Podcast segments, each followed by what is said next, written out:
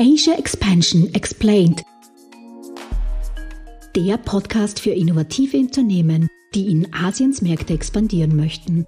Country Insights, Expertinnen-Know-how, Best Practice Cases und spannende Karriere-Talks für einen erfolgreichen Markteintritt. Willkommen zu unserer 51. Podcast-Folge. Wir haben gerade mit der Israel-Serie gestartet und reisen heute virtuell nach Tel Aviv. Denn unser heutiger Gast, Shai Yusfan, teilt mit uns seine Erfahrungen direkt vor Ort. Genau, Lisa. Und deswegen werden wir die heutige Folge zur Abwechslung mal wieder auf Englisch aufnehmen. Shai ist seit über 18 Jahren als International Business Development Expert beim Außenwirtschaftscenter Tel Aviv tätig. Dort hat er sich auf Technologie und Innovation spezialisiert, seine wahre Leidenschaft. Seine vorherigen Erfahrungen umfassen sowohl die internationale Geschäftsentwicklung für Softwareunternehmen beim Israel Export Institute als auch die unternehmerische Seite als Founder von Highway. Und heute taucht er mit uns noch tiefer in das israelische Startup-Ökosystem ein. Dabei verrät er uns die wichtigsten Keyplayer und erklärt uns, wie sich das österreichische System von dem israelischen unterscheidet. So let's switch to English and welcome to our podcast, Shai.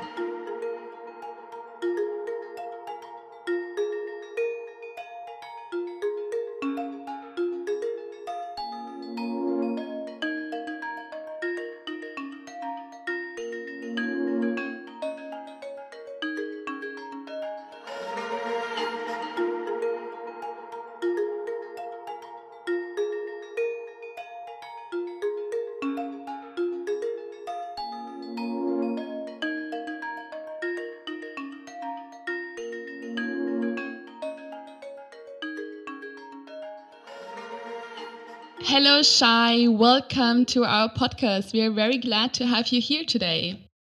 Hello, thank you very much for having me. Today, we talk with you about the Israeli startup ecosystem.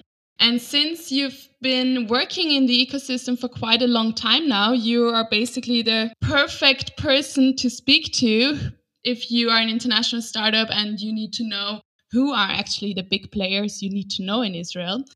But first, would you please explain what you're actually doing and introduce yourself to our audience? Yes, I work at uh, Advantage Austria Israel, and uh, our aim is to help Austrian companies do business in Israel. We are also uh, focusing on uh, innovation and uh, we are also helping Austrian large Austrian corporates uh, to find technologies uh, here in Israel. We are working closely with around 20 large Austrian uh, corporates. In my previous job, I was at Israel Export Institute and I helped Israeli software companies find partners around the world. So I know the system from the Israeli side and I know the uh, system from the Austrian side. And I have to say it's more or less the same. well, I think even though it's it, it's oh, basically the same, there is always something to learn. no, of course, of course. No, I, I still think that there is a big difference between the the Austrian market and the Israeli market, especially regarding innovation. I mean, the Israeli market uh, is is quite well known. There are few facts that everybody knows, and this is uh, that we have more startups per capita than anywhere else and now also, uh, I think Israel excel with the number of unicorns because uh, we have like around 10% of the world unicorns. There are around 800 unicorns worldwide, and in Israel, we already have more than 70. Yeah, and, and Israel is the same size as Austria. So we have to remember this. That's true. So I think we we are ready to start. So this is already the first uh, kind of like chapter we want to discuss with you some facts and figures about the Israeli startup ecosystem. So, as you said that you have worked or you do work with Austrian companies and also Israeli companies. So, as an observer of the ecosystem, what are the main differences between the Austrian startup ecosystem or the Israeli startup ecosystem in comparison to other international startup hubs? Well, first of all, the Israeli uh, startup ecosystem started much earlier. We started uh, in the 90s. So we have much more experience. The VC market is uh, much more sophisticated. because of the time, you know, because of the experience. And uh, I think this also goes uh, with the numbers. I mean, if you talk about the numbers of uh, startups and the number of VCs, they are much higher in Israel. In Israel, we are talking about, I think it depends who you ask and how you measure it, but it's between 5,000 to 10,000 startups. I think 2,000, 3,000 uh, startups that already got uh, VC money this is the main difference, I think, between the Austrian markets and the Israeli markets. And if I look at the Austrian markets in terms of the technology, new startups, and the new VCs, I see Israel like 10, 15 years ago, something like this. It's starting to happen, but for every ecosystem to become mature, it takes time. And there's no way around it. Yeah, so this is definitely something you probably write about, especially if you count the numbers of startups and numbers of VCs and also unicorns. So 70 unicorns in Israel, that's quite an impressive number. What are the hotspots you need to know as a startup? So who who, who are the people you need to know? yeah, where do I need to go to become a unicorn? I mean, becoming a unicorn now it's it's crazy in Israel. It's like a, an inflation of uh, unicorns. It's an inflation of IPOs and SPAC. They are crazy valuation all the time. I think the numbers are that there were like 48 IPOs in the first quarter of 2021 in Israel and this is a crazy number if you think about it. Think how many IPOs uh, each week. So each week there is uh, a new Israeli going and raising money, and the valuation here are uh, crazy. I think maybe the maybe the question is how does Israel manage to produce so many uh, unicorns? Mm. And this is a, this is a question that many are trying to answer. I mean, we have uh, on a regular basis uh, between the COVID, we are having many delegations from all over the world coming to Israel and trying to see how they can, in a way, uh, duplicate uh, the Israeli uh, ecosystem and create th- this kind of uh, success in terms of startups and unicorns. There is no easy answer for this. the usual answers it goes uh, that there is of course the Israeli army that is producing many young people that have experience at, uh, with cutting edge technologies with IT security uh, mainly. And then they are coming out of the army at uh, the age of 25 or something like this after they managed uh, very complex uh, systems and uh, then they go and they uh, create uh, the startups when they are very experienced. They know how to manage people. They are very mature in this regard. There is also uh, the government help. In israel uh, everything with the vc market uh, started at the 90s and at the 90s the israeli government established a fund called the yozma this was an, a government fund that promised to invest together with the, the VCs. And this came also at the time, in the 90s, there were like 1 million immigrants coming from Russia to Israel. Many of them are very well educated uh, with PhD in science and computers and everything. So everything came together at the right time. Uh, the government plan, the new immigrants, and this was the starting of, of the VC. So you have the army, you have the government who gave the money at the right time. And of course, you have the mentality, the Israeli mentality. Uh, I don't know if you know the Hebrew name chutzpah. Chutzpah, yeah. So chutzpah basically means nerve. It's, it's an attitude. It's an attitude that we can do better and you need this attitude because you are sitting you know a few uh, young people in a room and you're saying look i can compete with with the world giant and i can do things better. It's a bit crazy and you have to be a bit crazy uh, in order to do it. It's it's not something uh, rational. Usually when uh, entrepreneurs uh, goes to a vc then the vc uh, tells you what if if google will do this? What if amazon will do this? And this is always a question that, that they need to tackle but uh, lately, I, I, heard a podcast uh, with a with a great answer for this. An entrepreneur said to the VC that interviewed him, and, and, and they said the same thing. They said, "What if uh, Google will do this?" So he told the VC, and what if Google will uh, will establish a new VC? Mm-hmm. So I think this is quite a good answer. I mean, yeah, this attitude, I mean, uh, certainly attributes to entrepreneurial spirit is something that is not, uh, you don't wake up and you have it, right? So it's something that is uh, indoctrinated into you. And uh, also this combination of opportunities, high tech, what you spoke about uh, with the military backgrounds of the young people with the mandatory uh, military service, as well as having to look beyond borders, I think, is also another thing, right? So you always have to think a little bit big in Israel as well. Always in Austria, we can be a little bit complacent in that sense. We said, oh, we have Germany, we have Switzerland. We actually have a nice market, right? But for Israel, that's not the case, especially in this uh, delicate situation that the geographically, geopolitically, Israel is in, in that sense, right? Exactly. Israel, in a way, it's like an island because the countries around us uh, are not uh, very friendly uh, to us. So uh, we cannot even go uh, get into a car and drive to Europe. We always have to take a plane out and uh, this is also part of the attitude. It's first it's Israel, and then we are going straight to the world. In a way, the startups are born global. From day one, they think about the global market and mainly the US market. This is also a very known fact. Uh, uh, with the number of companies traded in Nasdaq, it's number three after the US and China.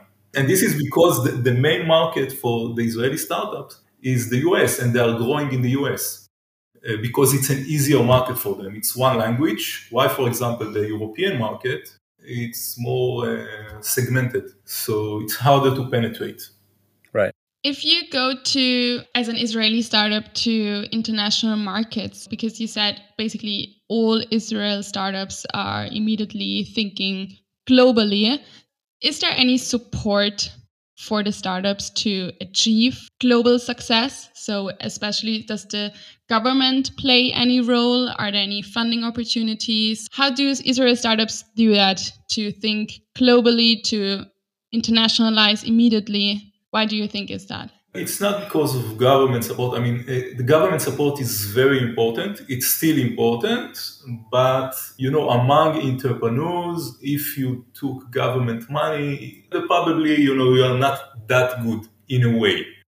Although I can tell you about uh, great companies, amazing companies like Mobileye that you probably heard about, that I think they started with a chief scientist, uh, they got the money from the government. The role of the government in Israel is mainly to support market failure. Like those startups, for example, in the life science industry, where it takes them a very long time, it takes them a few years in order uh, to reach uh, profitability. And the government is there. The government is there to take uh, the bigger risk that the private market is not willing to take. But if you ask about how, how do Israeli companies go uh, global, very fast, uh, once they got the money, they, they open offices uh, also in the US. And many Israeli startups have their uh, development center uh, here in Israel, and the marketing uh, goes to the US. And this is also because of the level of, of engineers here in Israel. Although we are trying to see problems here because there is a big shortage of engineers in the high tech. There is much more demand. It's everywhere, but uh, Austrians are welcome here if they want to come and work with a startup.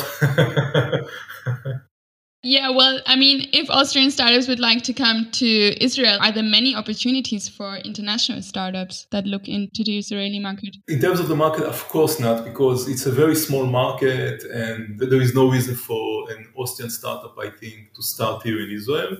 I think, I mean, we did two accelerators where we brought uh, Austrian startups for one month uh, to Israel and then we enabled them to meet uh, with leading entrepreneurs and leading figures in the Israeli ecosystem in order to gain more experience from this market and understand how things goes, how to recruit money from VCs, how to establish your uh, your company. Yeah, I mean, I think it's mainly to cooperate maybe with the Israeli startups and technology cooperation, but not as a market in order to sell. As many of our listeners are German speaking startups, would you just name a few of the big accelerators or the VC accelerators international startups can look into? So, who are the, the main players? VC and accelerators are two, two different things, of course. Uh, accelerators, you have here MassChallenge uh, in terms of uh, international uh, accelerators. And there are many others accelerators that some of them are supporting uh, the food tech industry, some are supporting the retail. There are really accelerators and uh, incubators for every for every niche here. Uh, by the way, in Israel, it's different, uh, the accelerators and the incubators terms. Incubators are government incubators, and the accelerators are uh, usually private endeavors. And also, they supply different things. Accelerators, like always, you know, it's a three months. Uh, the, the startups come, they sit over there. Now there is an argument also in Israel if those accelerators really help the entrepreneurs, uh, you know, if they really need them. Incubators are with government funding. They get around, I think, $2 million or something like this. And then they, they get a place and they sit there for two years and they are helping them with all the administration and with the business development and everything. So it's really like an incubator with professional people and money helping the uh, Israeli startup to succeed. Usually, uh, there are not that much. There is a hard competition, harsh competition over the good startups. The, the really great startup, they get money from the VCs uh, very fast. And the startups that uh, struggle more, they need to go usually to the accelerators, to the incubators in order to start and build something and show something. Because today you cannot recruit money before you have something to show. You need to show some traction you need to show that your product is working you need to show something. Okay so also quite demanding in this sense.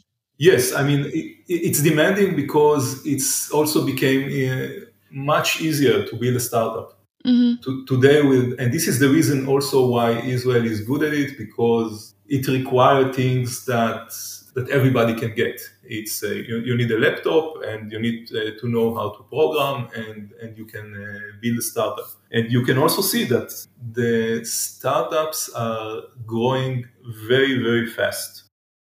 Uh, I mean, startups that were established uh, only a few years ago are now uh, unicorns. And they are worth much more than traditional companies like you have in Austria that have been around for ages. Because you mentioned that the accelerators and incubators are built in terms of that there's for every niche, for every vertical, there is a different incubator, acceleration program, etc. What trends can you actually see at the moment in Israel in terms of innovations and which industries are booming? I mean, Israel is well known and started with uh, IT security and now I think at the first half of 2021, there were uh, more investment in uh, fintech.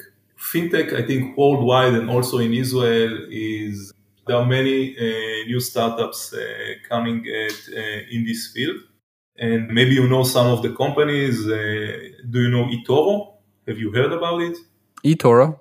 It's a new unicorn um, I think it was already like around $10 billion or something like this. Yeah. It, enabled everyone to invest in. Uh, in the stock market, huh? Yeah, in the stock market, in crypto, in uh, I think also foreign exchange. The interesting thing about them is that they enable you to follow uh, experienced uh, investors. So you can uh, copy their portfolio. So I think they were established 2007, something like this and now they're worth $10 billion.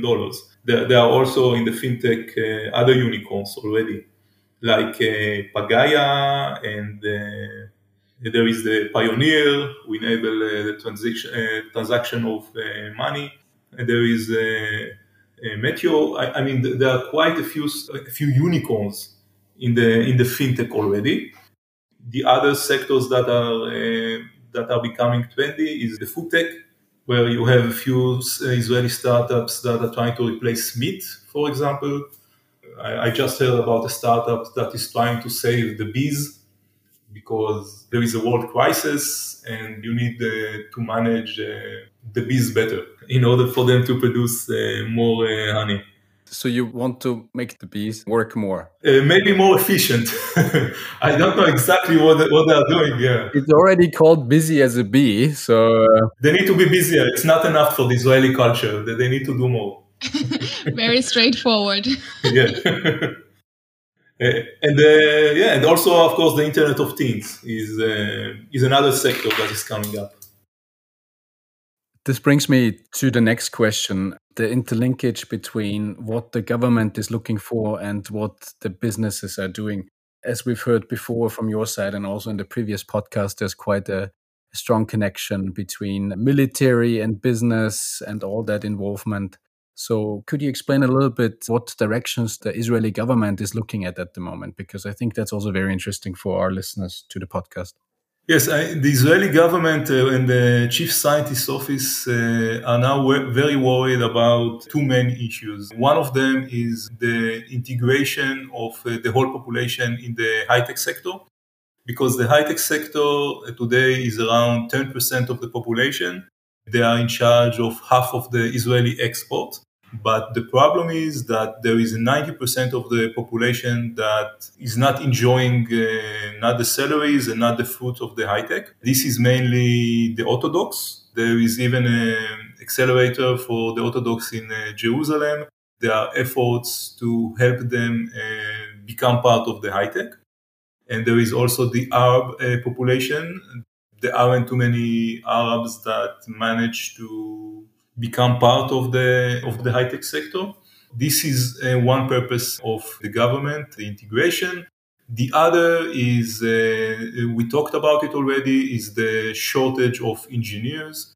And the government is very worried. They are thinking about different solutions. Uh, maybe import engineers maybe training courses maybe all of them. But this is the, the second issue and of course, supporting the startups, supporting those startups that VCs are not willing to invest in because it's too risky, it takes too many years. And here the, the governments need to, to step in. So yes, this is the, the role of the government here. So this is basically a shout out to all the engineers to come to to come to Israel. Yeah, uh, yes, yes, it's a it's a big problem. It's it's a problem that does not enable the startup ecosystem to grow uh, as much as it can. And since many of the development centers are here in Israel, the problem became uh, become more and more uh, crucial. Many of the development centers uh, in Israel they are being bought by the large multinationals there is a competition today between the multinationals and the startups. They are competing on the same manpower. This is an, another fact that is very impressive. Uh, there are more than 400 multinationals R&D centers here in Israel. And those centers, quite a few of them, were established after the multinational bought a startup. They are buying the startups with the manpower, with the engineers, with everyone, and they assimilate it into their own company. And this is another way to recruit people. it's just to buy the startup and then you, you buy the, the brain in a way. Very interesting. What do you think does it need for the Israeli startup ecosystem to basically change that and so that it can grow as fast as it wants? It's a tough question because uh, we, we, are a small market. It's not like uh, China where you have uh, the population is uh, so big that you have an abundance of uh, people all the time.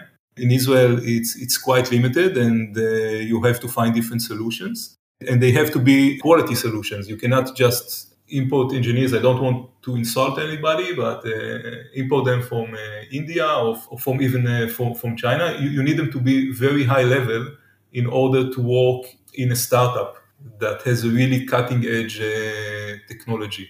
So it really have to be very qualified engineers in this regard, maybe Austrian engineers. so Fabian, I already come to our last chapter. We always wanted to know from our guests also some storytelling, so what their personal experiences. So Shai, what were your most exciting experiences working in Tel Aviv so far? At the time before COVID, when we have when we had delegations coming from uh, Austria, I took three delegations to meet uh, Monday If you know Monday.com, yeah, they're like helping teams to work better efficiently together, right? They call themselves uh, the operating team of the internet, and yeah, basically they, they help companies manage uh, tasks better. So the, the first delegation I brought to them, they were around 10 people. 10 very exciting people. It was at 2012. So it's only about uh, nine years ago. And they had like a big uh, screen uh, in the middle of the, the, meeting room in the company. And they were counting how many clients uh, are joining uh, every minute. And it was like a cool thing. You know, I, I even brought their delegations from Austria that I thought, you know, those delegations are they are coming from different business sectors so i wanted to bring them to a company that everybody can understand. And, and this was something that everybody can understand how to perform your task uh, better.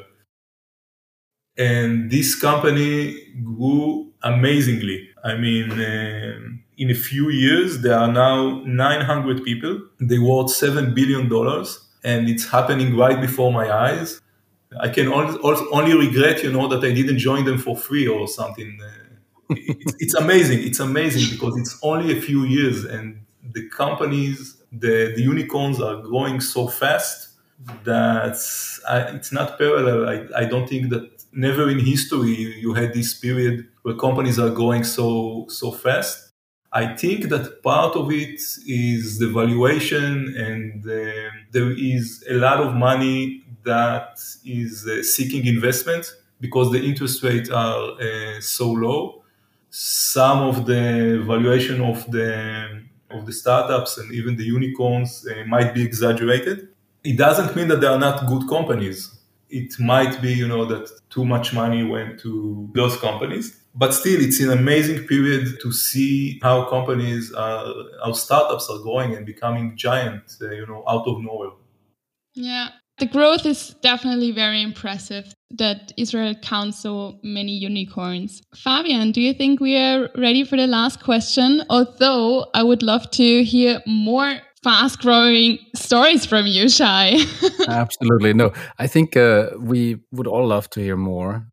Anybody can also call Advantage Austria office and ask for Shai for some more insights. Gladly, gladly. But maybe we come to the notorious, I wouldn't say, but our listeners will know that's the bottom line of where we go with a podcast usually. So, Shai, what is your personal insider or success tip for Austrian or European startups looking to expand to Israel in your belief? Like, if it's just one thing, if it's one single thing that you would have to say. So, so first of all, uh, again, I mean, I don't think that they need to expand to Israel. It's a very small market. I think that my advice to every startups, everyone that wants to start something, start a new company, is persistent. Because I don't know. I, I mean, I like to listen to podcasts from time to time, and I heard quite a few podcasts with CEOs of unicorns, not only Israeli unicorns, and they always talked about how hard the journey is and how many times uh, they wanted to close the companies and how many times they failed before. I think the most important asset for uh, an entrepreneur is uh, the persistence and to keep on going. I mean, sometimes you smash into the wall, this is true, but in other times you succeed. And maybe this is also when we talked about what is the secrets of the, the Israeli ecosystem. I don't think that we are smarter. I think that uh, you know in many exams where, where they check schools on the, the level of mathematics or, or science or whatever, Israel is doing uh, very poorly even sometimes. But I think where Israel is strong is the in the execution. It's the drive of the people. It's the persistence. It's the motivation to build something, to do something that at the end wins and it wins in spite of not being the smartest and uh, you don't need to be the brightest to be the ceo you need to be an entrepreneur. You need to be someone who you know can, can break walls in order to to enable this company to grow. And uh, to do it in spite of failures and in spite of lots of people telling you uh, no and there are many stories like this about companies that heard so much no at the end until they got the yes sometimes it took them a lot of time. Well, thank you, Shai. I think this was another good example that you presented to us. Persistence, I think, is something that uh, is something that we all can have a little bit more of, uh, in particular. Yeah, and in Austria also, I, I understood that there is this, this stigma on people that are afraid to fail. Most certainly, most certainly, and that comes with persistence. Huh? You only have to get up one more time, then you fall down, and you're successful. So, so in Israel, it's the opposite. In Israel, if you go to a VC and you tell them about the companies you started and you failed, they see it as a good sign because you are persistent and uh, you learn something everybody knows. I mean, in Israel, it's it's even a positive experience in a way because you tried, you did something at least, and you learned something. Failure should be looked at as a, in a positive way. That's great. Thank you so much, uh, Lisa. Anything to add? I think. I think the tip you said before is very good. So everyone who wants to know more please approach Shai and the Advantage Austria Tel Aviv office. So there you get more tips, yeah, how to be move around on the Israeli startup ecosystem. Thank you very much, Shai, for your insights. Very, you are very welcome, and thank you very much for having me.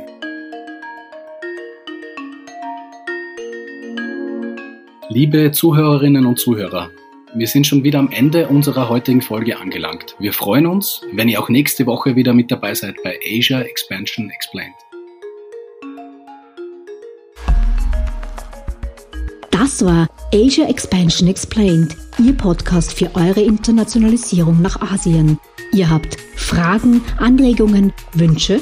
Dann schreibt uns unter podcast.gin-austria.com. Weitere Infos zu den Startup Services von Global Incubator Network Austria findet ihr auf gin-austria.com. Ready for the next steps? Go big, go global, go Asia. Dieser Podcast ist eine Kooperation zwischen Jam Solutions und dem Global Incubator Network Austria, ein Förderungsprogramm des Austria Wirtschaftsservice und der österreichischen Forschungsförderungsgesellschaft.